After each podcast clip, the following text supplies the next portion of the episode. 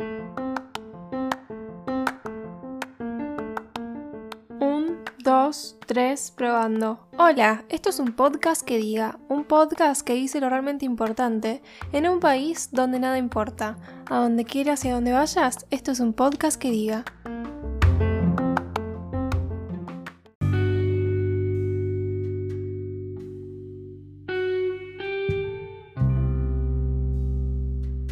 Vivimos y somos parte de un mundo que está en constante globalización, por lo que el acceso a la información está al alcance de nuestras manos. Esa información muchas veces no es verídica, por lo que nos genera mucha confusión e incertidumbre. En conclusión, podemos decir que en este contexto de pandemia, el acceso a la información juega un rol esencial, por eso mismo, hoy estamos con Guillermina Calo del equipo Ciencia Anti-Fake News. ¿Qué es Ciencia Anti-Fake News? Son un grupo de científicos del CONICET que se encargan de desmentir mitos. Ellos contribuyen en esta pandemia acercándonos una información verdaderamente fehaciente y correcta. Por eso, este nuevo episodio de un podcast que diga se llama así. Esto es mitos y preguntas en torno al COVID-19. Bueno, eh, hola Guillermina, gracias por estar acá con nosotros. Hola, ¿qué tal? Un gusto. Un placer. Bueno, estamos acá con Guillermina Calo, eh, que es parte del equipo de Ciencia Anti-Fake News, que son los que se encargan, básicamente, es un grupo de investigadores del CONICET que se encargan de desmentir anti-fake news y brindar información verídica y comprobada acerca del coronavirus. Así que, Guillermina, primero que nada, eh, nos gustaría saber y, que nos comentes eh, a qué te dedicas, es decir, cuál es tu profesión, vos que estudiaste y que nos cuentes eh, cómo nació Ciencia Anti-Fake News. Bien, bueno, yo soy bioquímica de base, estudié en la Universidad Nacional de La Plata, después hice un doctorado en la UBA eh, y ahí ya me dediqué más en la inmunología, hice otro postdoc también en la misma línea y ahora soy investigadora de CONICET en un laboratorio de la Facultad de Ciencias Exactas de la UBA. Em, también soy docente eh, en la Universidad Nacional de La Matanza, varios del grupo, bueno, te voy a contar mejor eh, cómo está conformado nuestro grupo. Somos 14 científicos y científicas, somos todos parte de CONICET de alguna u otra forma. Algunos son becarios que están haciendo sus estudios doctorales, otros sus estudios postdoctorales y algunos ya somos investigadores. Muchos además, como te decía, somos docentes en universidades nacionales, Em, algunos ya nos dedicábamos un poco eh, a hacer divulgación científica, pero nunca nos habíamos, habíamos metido tan de lleno como hasta este momento en el que estamos abrumados por la cantidad de información que hay. Este es un proyecto que es totalmente voluntario y autogestivo. Arrancamos muy despacito, por allá en marzo, con un pequeño grupito de WhatsApp y hacíamos, bueno, más o menos lo que podíamos, en el momento que podíamos y se nos empezó a ir de las manos, con lo cual hoy en día ya tenemos organigramas, tenemos tareas fijas, tenemos comisiones, cronogramas semanales, de todo. Además, tenemos la suerte de contar con colaboradores externos, que son de otras partes del país y además, y muy importante, de otras disciplinas, como por ejemplo periodismo o antropología. Estas personas nos ayudan muchísimo a abarcar los temas en los que nosotros la realidad es que no somos expertos. Eh, y te cuento un poquito cómo trabajamos a grandes rasgos. Nuestra tarea, la más importante, la dividimos en tres grandes comisiones. La primera comisión lo que hace es recabar la información o todas las fakes que nos van llegando, ¿sí? Nos llegan por redes sociales, por WhatsApp, por un montón de lados. Ellos medio que las acomodan y las filtran. Después una segunda comisión lo que hace es el trabajo más de investigación, de chequear las fuentes, trabajos previos de ese grupo, se fija dónde está publicada esa noticia, corrobora todos los dichos de esta posible fake y en base a eso se arma una posible respuesta. Después la Comisión 3 lo que hace es adaptar eh, toda esta respuesta a un lenguaje que sea más claro para todo el público. Y bueno, además de todos estos trabajos, obviamente tenemos gente que está manejando redes sociales, tenemos Twitter, tenemos Facebook, tenemos Instagram, ahora también un canal de YouTube, Además hacemos radios, televisión, talleres, eh, y bueno, y también un montón de tiempo que le dedicamos al armado del contenido audiovisual que pueden ver en nuestras redes. Así que la verdad, tarea tenemos para rato, pero bueno, estamos súper contentos con cómo está evolucionando todo.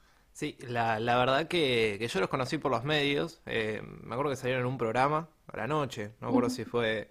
Creo que Leo Montero, una cosa así. Sí, salimos en- en Leo Montero, tal cual. En Canal 9 me gustó mucho la idea porque ronda mucha información y, es decir, vivimos en un mundo muy globalizado, tenemos la información al alcance de la mano por nuestros celulares y demás, y eso, bueno, genera que venga información y ponga a uno paranoico.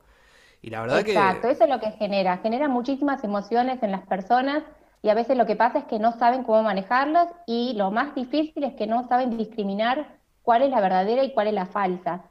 Yo creo que sí vimos cierto crecimiento en las personas desde que arrancó la pandemia, porque hoy en día vemos que algunas personas, al menos, cuando les llega información que es muy llamativa, que, que tal vez sea medio exagerada, al menos esas personas paran un segundo, lo piensan y dicen, pará, tal vez esto no sea verdadero y no lo reenvío.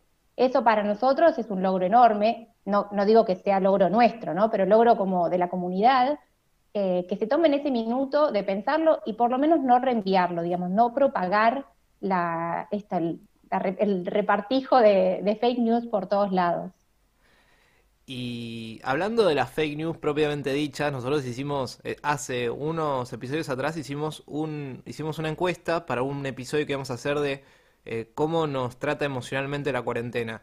Y un montón de gente tiraba eh, preguntas acerca del coronavirus propiamente dicho. Y recopilamos algunas y que te, te que- te queremos hacer, que son preguntas del día a día. Eh, por ejemplo, la, la, primer, la primera no es una pregunta, es un mito. Que mucha gente dice, por ejemplo, con un solo barbijo, es decir, sea tapaboca, nariz, alcanza para todo el día. ¿Eso es verdad Bien. o es mentira? Esto es falso, ¿sí? También lo que hay que tener en cuenta es que depende muchísimo de qué material están compuestos los barbijos o tapabocas. Hay mucha gente que se nos acerca por redes sociales y nos dice, mi tapaboca lo puedo lavar, lo puedo tirar, y la verdad es que no, no lo sabemos, ¿sí? No hay una regla general para todos los tapabocas. Lo que sí te puedo decir como regla general es que los que son tapabocas de tela caseros, que son los que tenemos la gran mayoría que no somos personal de salud, se humedecen, ¿sí? Y lo que les pasa es que pierden la capacidad de retener partículas de saliva. Entonces, si los usás, por ejemplo, para el trabajo y los usás todo el tiempo, y mucho peor si estás en contacto con, con otras personas, se recomienda cambiarlos cada dos o tres horas. Entonces, si sabes que vas a estar afuera por mucho tiempo, recomendamos que siempre lleves más de uno. Y su- suponete, ¿no? Que una persona eh, agarra y a la mañana va al banco. Eh, vuelve a su casa y deja, deja el barbijo, capaz le, le tira un, un aerosol, un alcohol y a la tarde va al supermercado. ¿Eso está bien o se está, se está comportando mal? Está en el borde, si querés. Si yo te tengo que recomendar, estrictamente hablando, te digo, tómate tres minutos de lavar ese tapabocas y siempre tenés otro tapabocas limpio de repuesto. Eso es lo que yo hago, ¿sí? Yo tengo varios y llego y los lavo. Ahora, si no estuviste en contacto con prácticamente nadie y los usaste solo cinco minutos y le tiraste una buena cantidad de alcohol 70, y bueno, tal vez eso pueda llegar a funcionar, ¿sí? Pero lo mejor siempre es, por las dudas, evitar reusarlos sin lavarlos. Está bien. Una, una, una pregunta, la siguiente es una pregunta que dice que esta eh, eh, involucra a la gente que usa anteojos con el tema de usar el barbijo, que es, ¿qué hacer si usas anteojos y se te viven empañando eh, por el uso del barbijo? Es decir, ¿hay algún tip, Bueno, algún consejo?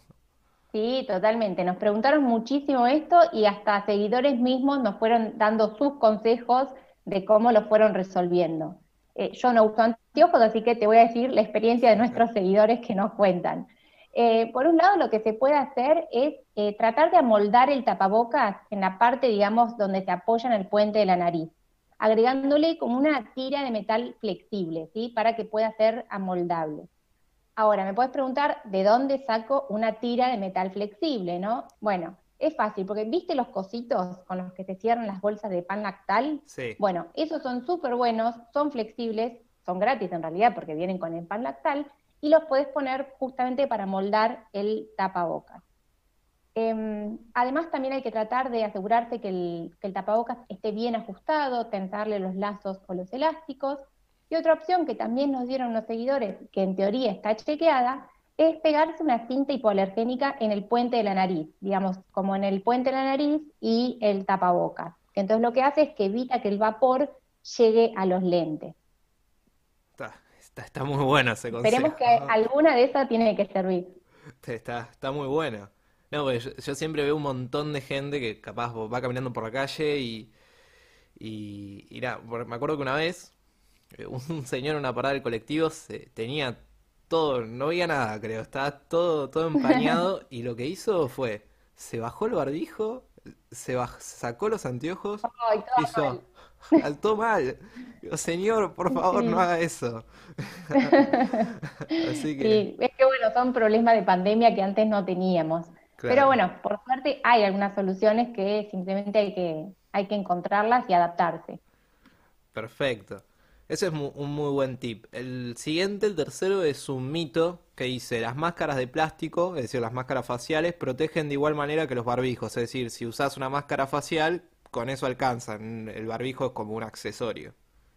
Bien, esto es falso, ¿sí? ¿Por qué? Las máscaras faciales no son un sustituto de los tapabocas, porque las máscaras faciales no evitan la liberación de partículas por parte del usuario.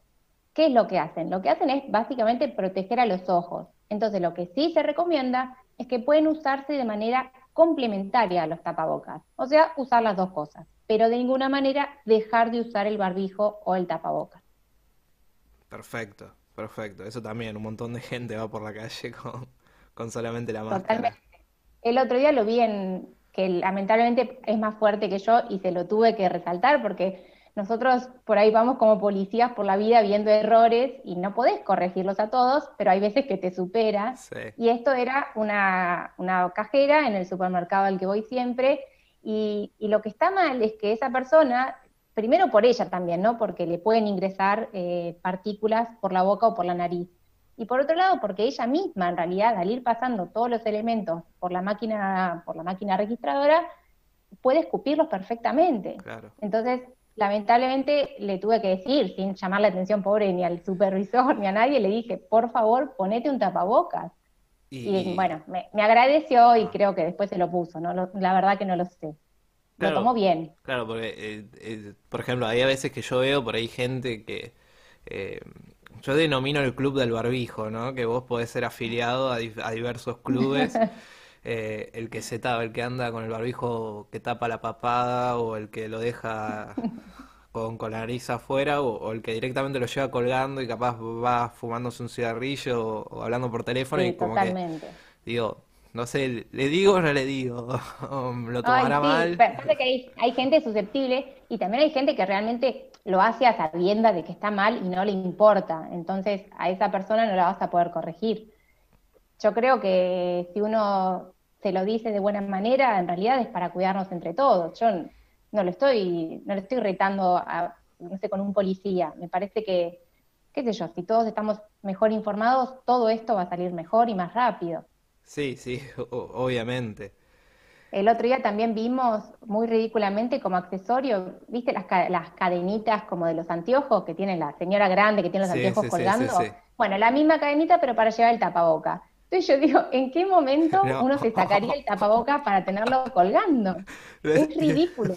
Tremendo. Era una, una emprendedora en Instagram y bueno, también me, fue más fuerte que yo y se lo tuve que, ah, bueno, ah. se lo tuve que criticar porque ah. realmente no me parece bueno que, eso ande dando vueltas por todos lados. Lo porque vendía, el tapabocas tiene que estar puesto. Era un emprendimiento. Claro, lo vendía.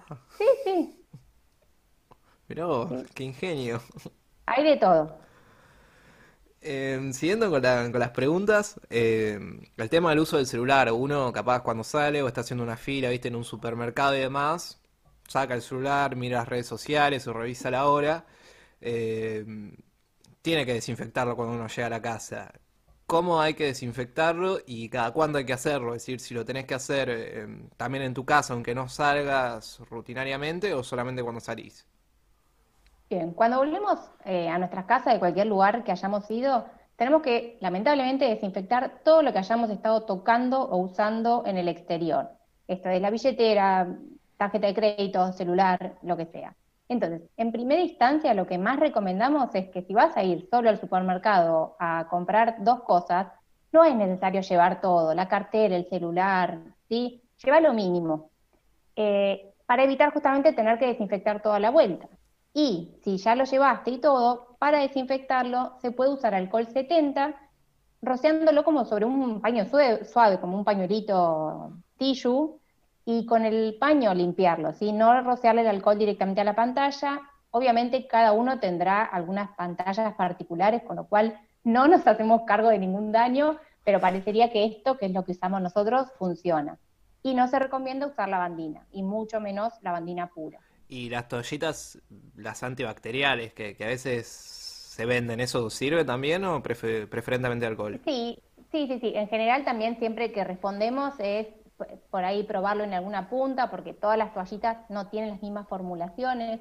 Las que son más seguras son, por ejemplo, las que son aptas para bebés, que esas son bastante inocuas, pero tal vez hay otras que la verdad que nosotros no conocemos lo que tienen y pueden llegar a tener algún desinfectante fuerte. ¿sí? Si están pensadas solo para una superficie como metales o madera, tal vez tengan algún compuesto un poco más fuerte. Así que tratar de usar lo menos, lo más inocuo posible, digamos. Bien, bien. Em, ¿El agua oxigenada sirve para desinfectar objetos y superficies? ¿Es verdad o es mentira? Esto sí es verdadero. El agua oxigenada sirve para limpiar y desinfectar superficies. Em, en caso, por ejemplo, que sea agua oxigenada de 10 volúmenes, esta es la que se compra siempre en cualquier farmacia, o sea que en general uno la que va a obtener es esta. Entonces, si es agua oxigenada de 10 volúmenes, lo que hay que tener en cuenta es la proporción, ¿sí? Porque todos ya nos seteamos en la cabeza de cómo preparar alcohol 70. El agua oxigenada es distinta. Hay que prepararla una tacita de agua oxigenada con cinco tacitas del mismo tamaño de agua potable, ¿sí? Entonces, este es el único no pequeño detalle que sí hay que tener en cuenta, ¿sí? ¿Cuál es la dilución para que sea efectivo? Y otra cosa más del agua oxigenada es que no se recomienda para la piel porque puede irritarla mucho más que el alcohol. ¿Y es, es igual que efectiva que el alcohol? O... Sí, si está bien preparada es igual de efectiva. Ah, bien. Ah, la verdad es que con lo, con lo fácil que te consigue el alcohol y como ya estamos todos tan acostumbrados, el alcohol es súper fácil. Pero bueno, como plan B no está mal tener agua oxigenada. Está bueno eso. interesante eso que el agua oxigenada te irrita más que el alcohol. Pensé que era al revés. no, y de hecho en realidad también se descompone más rápido, con lo cual no es que podés prepararlo, no sé, yo tengo uno preparado desde marzo y lo puedo usar ahora, porque en realidad se va descomponiendo el, digamos, el compuesto y deja de ser tan, tan eficiente. Entonces hay que prepararlo y usarlo. Interesante, e-, eso es una muy buena alternativa si no tenés alcohol en tu casa o se, te acabó, está bueno. Exacto. Una pregunta que tiene que ver preferentemente con la actividad al aire libre y, con el ejercicio del runner. Que, que bueno, se, viste que hace poco se, se habilitó de, poder salir a correr y demás. Y una de las grandes preguntas es el tema de la propagación del contagio y, por ejemplo, cuando salimos a correr, ¿tenemos que mantener distancia para evitar contagios? Es decir, cuando corren en las plazas y demás, ¿hay que mantener una distancia entre persona y persona, preferentemente? Sí, sí, esto es, esto es verdadero. Eh, se estuvo estudiando, bueno, un montón, se sigue estudiando, pero lo que sí se sabe es que cuando corres, el aire que la persona exhala parecería que llega más lejos. Entonces, si corremos, la distancia tiene que ser mayor. Se recomienda más o menos unos 5 metros. Perfecto. Y también eso es un problema, ¿no? Calcular bien la distancia de los 5 metros. Totalmente, es calcular de un par de personas. Yo corro bastante y vivo justo en una zona en la que la verdad que hay bastante tránsito de gente, digamos, y no es tan difícil. Te corres dos cuadras para el costado y ya no hay nadie. Así que es básicamente tener un círculo alrededor tuyo sin gente.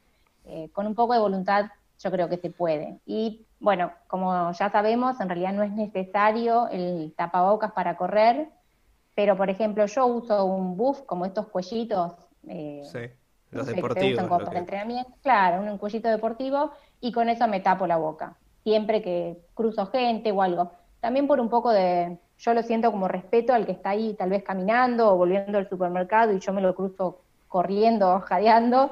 Y nada, creo que no cuesta mucho. Eh, hay gente que se quejaba un poco que el tapabocas no lo dejaban respirar, que te genere hipoxia. Bueno, eso es, es mentira. Yo en mi vida había usado tapabocas y ahora que lo uso, la verdad que no, no me parece tan terrible. También hay que saber que no todos los tapabocas son iguales y cada uno tiene que encontrar el que le resulte más cómodo eh, y bueno, y adecuado para sus actividades. Pero, pero nada, no, no hay que ser exagerados y usarlo siempre porque no es para tanto, esa es la realidad. Claro, claro, muy, muy bien. Está, está bueno eso, que decir, decir, vos podés correr tranquilamente con, con tapabocas, es decir, preferentemente estaría bueno que lo uses, si no tratar de mantener las distancias. Totalmente, exacto.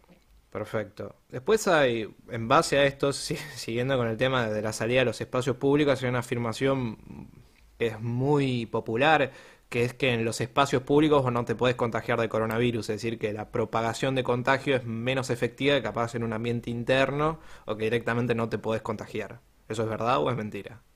Bien, esas serían dos cosas distintas. Si empiezo por la frase, en espacios públicos no te podés contagiar, eso es falso, ¿sí? En todos los lugares, en todas las circunstancias, es posible el contagio.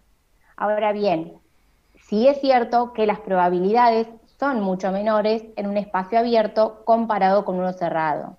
Lo único que uno critica, por ejemplo, de los eh, titulares de noticieros o algo, es que justamente uno no puede sacar esta conclusión tan grande de decir no te podés contagiar. Porque entonces, si no te podés contagiar, ¿qué hacemos todos encerrados? ¿Sí? No tiene sentido. Entonces, nada, esto es falso y hay que resaltarlo. Te puedes contagiar en cualquier lugar, pero bueno, sí es verdad que afuera las posibilidades son mucho menores. Por eso es que se están empezando a abrir actividades deportivas al aire libre. En base a esto te hago una pregunta. Eh, por ejemplo, eh, hace poco se, dio la posibilidad para que los chicos puedan, puedan salir y, los padres lo pueden hacer como una actividad recreativa, creo que los parques, es lo que pasa, no sé si está permitido. Y muchas veces capaz ves en los juegos de calecita o incluso en el mismo parque nenes que interactúan con otros nenes. Y Bien. Eso. eso, eso ya es más en el borde. ¿sí? Yo creo que en Capital Federal eh, me parece que hasta donde, hasta donde me acuerdo, los parques, digamos, recreativos o juegos, yo creo que están cerrados.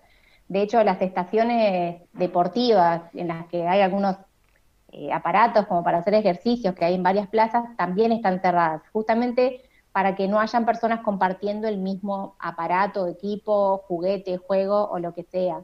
Entonces, lo que sí me parece que está buenísimo es que permiten las salidas recreativas para los niños. Imagínate niños de repente viviendo encerrados 24 horas al día en departamentos chiquitos. Es tremendo para ellos y para los pobres padres. Eh, entonces, sí, me parece buenísimo, con mucho cuidado, las salidas recreativas al aire libre, a los parques. Pero bueno, por un tiempito más evitemos juntarnos entre yo con mis amigos, con los hijos de mis amigos, con los otros hijos de los otros amigos. Eso todavía no. ¿sí? Hagámoslo con cuidado y respetando distancias. Yo, muy en lo posible, si fuesen mis hijos, no los pondría dentro de una calecita o un tobogán, ¿sí? Por un tiempito más, por lo menos. Que aprovechen el pasto o a jugar en bicicleta, otro tipo de actividades. Perfecto, perfecto. Y bueno, después, ya que habíamos hablado del tapabocas, pero está bueno como recalcarlo, cómo se debe usar correctamente el tapabocas. Eh, Bien, esta pregunta parece que nunca pasa de moda porque ya lo hablamos, pero igual en nuestras redes todo el tiempo nos llegan comentarios de que la gente, bueno, como decíamos, lo siguen usando mal. Yo ya creo que el que lo usa mal es porque quiere usarlo mal, porque ya sabemos cómo hay que usarlo. Pero no está mal resaltarlo, así que lo que hay que decir, que el tapabocas, que tal vez lo que tiene mal es el nombre, ¿no? Porque tal vez yo siempre pienso eso, que la persona que escuchó tapabocas pensó hay que tapar la boca, ¿no? Porque el error que por lo menos yo veo más seguido es la nariz afuera, ¿no? Eh, entonces, el tapabocas tiene que cubrir perfectamente la nariz y la boca. Eh, si entran a nuestras redes sociales o si lo buscan en internet, van a ver un montón de imágenes en las que muestran cómo hay que usarlo. Esto no es menor, ¿sí? Porque usar mal un tapaboca es prácticamente lo mismo que no estar usándolo. Entonces, si yo me coloco el tapaboca, pero dejo la nariz afuera y estornudo estando infectado, voy a esparcir el virus para todos lados. Entonces, no es menor cómo usar el tapabocas, ¿sí? Tenerlo en el brazo colgando, obviamente que no sirve de nada. Claro, claro. Está buena la aclaración. Igual eso es como ya uno está acostumbrado a ver un montón de gente que lo usa mal.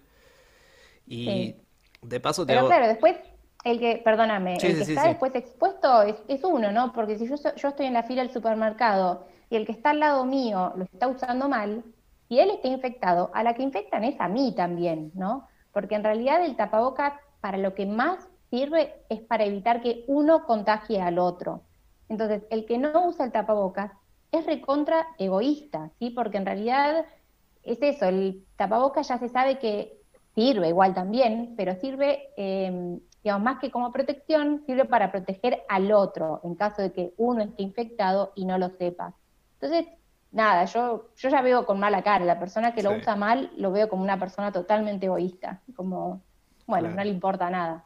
Y, el tema, ¿no? del tapaboca. Cuando uno está en el exterior o tiene contacto con otra persona, siempre lo tiene que tener puesto. Por ningún motivo se lo puede bajar o sacar. Exacto. Bueno, salvo la excepción esta que decíamos hoy de correr, eh, fuera de eso, sí. Y, y, más que eso, digamos, obviamente que todavía uno no puede juntarse ni nada. Pero en caso que uno igual se junte o haga algo mal, lo que más se recomienda es la distancia, ¿sí? Porque la distancia es lo que más nos cubre de, poder infectarnos, porque el virus no, no es que vuela y no anda por miles de metros. Entonces, si yo tengo que ver a alguien, bueno, ponete el tapabocas y ponete lejos, ¿sí? Es como, dentro de lo mal que estás haciendo, no lo hagas tan mal, ¿no? Claro. Está mal, pero lamentablemente hay, claro, hay que hacer, hay que dar consejos reales también, porque uno ve que la gente se está juntando. Y si te vas a juntar, trata de no juntarte en un living de dos metros por dos metros. Juntate en una esquina, ¿no? De vuelta, no lo estoy alentando, porque eso no hay que hacerlo, todavía no estamos en esa etapa.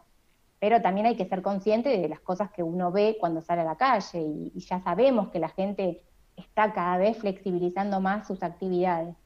Entonces, si uno lo va a hacer y va a romper la cuarentena, eh, que bueno, por lo menos lo hagan tratando de cuidarnos lo máximo posible. Perfecto. Con el tema del uso del guantes látex, dos cosas. Eh, te lo me hecho todo en una, porque hay la, este, existe la afirmación que dice que el uso de guantes látex previene el contagio, y a la par de que... A ver, yo estudio abogacía, así que te pido perdón por cualquier burrada que pueda llegar a decir. Eh, por ejemplo, tenés una herida en, en la mano, un corte, alguna cuestión en particular sí o sí tenés que usar el guante látex, no sé, para prevenir algún contagio con algo y, no sé, el virus pueda entrar por ahí, no, no sabría cómo bien, explicártelo. no, no, se entiende perfecto. La pregunta es básicamente si se puede contagiar a través de una herida, ¿sí? Y, la, y lo que pasa con este virus es que no, ¿sí? Las vías de entrada son las mucosas como las de la boca, los ojos y la nariz. Entonces, no se contagia por heridas de piel. Y obviamente no es una pregunta burra porque la, la, la pregunta a un montón de personas y no tienen por qué saberla, ¿sí? Eh, respecto al uso generalizado de guantes de látex, eh, la verdad es que, digamos, el, el, uso del guante de látex no previene el contagio, o sea, esto es falso. Como dije, el virus no entra por la piel. Los guantes, además, tampoco son del todo impermeables. Eh, además, la gente no sabe usarlos. Por ejemplo, seguramente la mayoría no sepa que si yo le tiro alcohol al guante de látex, lo que estoy haciendo es hacerlo más permeable, o sea que entran más cosas a mi piel que si no le estuviese tirando alcohol. Esto no tienen por qué saberlo, ¿sí? Uno lo sabe porque trabaja en laboratorio. Entonces la gente además los usa mal y los usa por un montón de horas. Los guantes no se tienen que usar por horas y horas y muchos incluso se los sacan y los vuelven a usar. O sea, todo eso es todo mal. Eh, y por último, los guantes generan en las personas una sensación, una falsa sensación de seguridad, ¿no? Como que estás con guantes, entonces está todo bien, puedes tocar todo. ¿Y cuál es una posible consecuencia? Que estés tocando una superficie contaminada y después te llevas esa mano a la cara y te puedes infectar. Entonces, el guante no está recomendado y además hay que dejarlos para el personal de salud que sí los tienen que usar. Con el tema del personal de salud y ya como el último gran mito que, siempre existió y al principio fue como muy polémico, tenía estaba como en su mayor auge y ahora como que está un poco tapado con la alfombra, pero yo creo que un montón de gente todavía lo sigue creyendo de que eh, si vivís en el mismo edificio o tenés contacto con algún personal de salud, tenés muchísimas más probabilidades de contagiarte. ¿Eso es verdad o bueno, esto es totalmente falso y es súper importante que eso se divulgue. Eh, vos imaginate, digamos, y pregunto al, al, que esté escuchando, ¿quién te parece que se va a cuidar más? ¿Un enfermero que sabe de salud, que sabe de cuidados, que también tiene familia propia y que quiere cuidarlas por encima de todos, él se va a cuidar más, o sea, e-, ese enfermero o enfermera o médico, o el otro tipo que va a la calle con un tapabocas por la mitad de la pera, haciendo, rompiendo la cuarentena, juntándose con amigos. A esa persona le tenemos que tener miedo y a esa persona sí, en todo caso, de denunciarla. Pero de ninguna manera al enfermero, el médico que están tomando todas, todas las medidas de precaución habidas y por haber o sea, ellos son los últimos que van a andar escupiendo en un ascensor o tocando cosas sin haberse puesto alcohol en las manos. Entonces, no, y me parece súper importante que eso la gente lo sepa, ¿no? Lo único que tenemos que hacer con ellos es estarles agradecidos por, por todo lo que están haciendo, por todos nosotros. Genial, perfecto. Mira, y ahora se me ocurrió una última que, veo y, que, que, también me parece que existe mucho en la calle, que por ejemplo la gente que capaz se junta con alguien y va tomando un café por la calle. Eh, o claro, o va pasó por Starbucks o un café, se agarró un café y va comiendo algo con ahí con un amigo por la calle. Y me acuerdo que eh, un amigo me decía, no pasa nada, pues vas por el espacio público, va circulando, que no sé, no, para mí no tenía justificación lógica, pero ¿está bien o, es un peligro? no, porque claro, partiendo de la base para tomarte el café tenés que sacarte el tapabocas en un espacio público. O sea, ya partiendo de eso, ya está mal, ¿sí? El otro día eh, mostraron, por ejemplo, un montón de imágenes de una cervecería muy famosa en Recoleta, que no es que había abierto, simplemente seguían con el takeaway como muchos otros bares, cafés y lo que sea, pero claro, la gente tomaba las, las cervezas, las compraba y se quedaban en esa misma vereda, todos tomándola. Entonces, nada, es como si no hubiese cuarentena y no hubiese nada, estaban todos sin tapabocas, todos tomando su vaso de cerveza y todos en, no sé, 10 metros cuadrados. Con lo cual, eso por supuesto que todavía no hay que incentivarlo, no llegamos a ese punto lamentablemente. Hoy en día tenés que comprarte la cerveza, el café, el, las medialunas y comértelas en otro lugar. El otro día a mí misma me pasó, me compré un alfajor en el kiosco porque estaba tentada y como que me lo abrí y dije, no puedo comérmelo porque tengo el tapabocas puesto. Y bueno, no me lo comí, me lo guardé así, abierto como estaba, y esperé a llegar a mi casa. Es así, qué yo. Genial. No queda otra. Bueno, no sé si querés hacer como una conclusión final y principalmente eh, para que uno tenga dimensión de cuánto falta. Yo siento que vos sos una palabra autorizada, que, que sabes del tema y son la gente que está preparada para esto y puede calcular, no sé si te digo calcular, sino como tener una pequeña dimensión, una aproximación de cuánto falta. Porque todo lo que venimos hablando en gran parte puede ser porque mucha gente está cansada o ya no puede mantener el ritmo de cuidado que venía manteniendo desde el inicio y ya tiene otras preocupaciones no pensadas más en su vida diaria, ¿no? Recuperar su vida cotidiana. ¿Qué le puedes decir a esa gente? Bien, Mira, la verdad que lo de calcular tiempos, nosotros tampoco lo sabemos. Imagínate que yo hace unos meses, cuando yo soy de La Plata, pero vivo en Capital Federal, así que yo a mi familia de La Plata no la estoy viendo. Y cuando hablábamos del cumpleaños de, mi mamá, que es la semana que viene, dijimos, no, bueno, para tu cumpleaños ya nos vamos a poder juntar. Para mí en ese momento, hace unos meses, era obvio que yo para el 21 de agosto ya iba a estar afuera y todavía no. Con lo cual, todavía hay situaciones muy impredecibles que, no sé, si mañana aparece un tratamiento también cambia todo, o si la vacuna no funciona, porque esa también es una realidad, o si de repente se saturan todas las camas. Esas son, digamos, cosas que ya se nos escapan a nosotros que somos científicos más de libros y hay que ver simplemente cómo evoluciona todo. Hay que ver ocupación de camas, hay que ver eso, si sale algún tratamiento o vacuna. Y en base a todo eso recién vamos a poder ver cuándo vamos a poder salir. Lo único que le puedo decir a las personas es que estamos todos en la misma, ¿sí? Yo también estoy desesperada, yo también quiero ver a mis amigos, a mi familia, pero bueno, lamentablemente es lo que le pasa a todo el mundo. Eh, hay, también hay que entender eso, que no es solo en Argentina nos tienen encerrados, en todo el mundo están haciendo cuarentenas, a veces abren, a veces cierran, a veces abren, eh, y están así en todos lados. Entonces, bueno, hay que esperar un poco más y como dije, en caso de necesitar romper la cuarentena, que yo nunca lo debería recomendar, hacerlo de la mejor manera posible y con muchísimos cuidados. Porque también lo que estamos viendo es que por culpa de los que están rompiendo la cuarentena, el sistema se está empezando a saturar. y Ves un, lo vemos en la tele todo el tiempo. Aparece una persona positiva y de repente 10 personas en su entorno que lo vieron rompiendo la cuarentena y son todos positivos. Entonces, eso todavía hay que evitarlo. Perfecto, perfecto. Bueno, muchísimas gracias, Guillermina, por, por estar y por contarnos y aclararnos dudas y preguntas acerca de, bueno, de todo este contexto que estamos viviendo. Bueno, gracias a vos, Alejo, por ayudarnos a difundir un poco y para esclarecer todas estas cosas que son dudas súper normales y que todo el tiempo nos las preguntan. Vale, bueno, muchísimas gracias. Bueno, gracias a vos.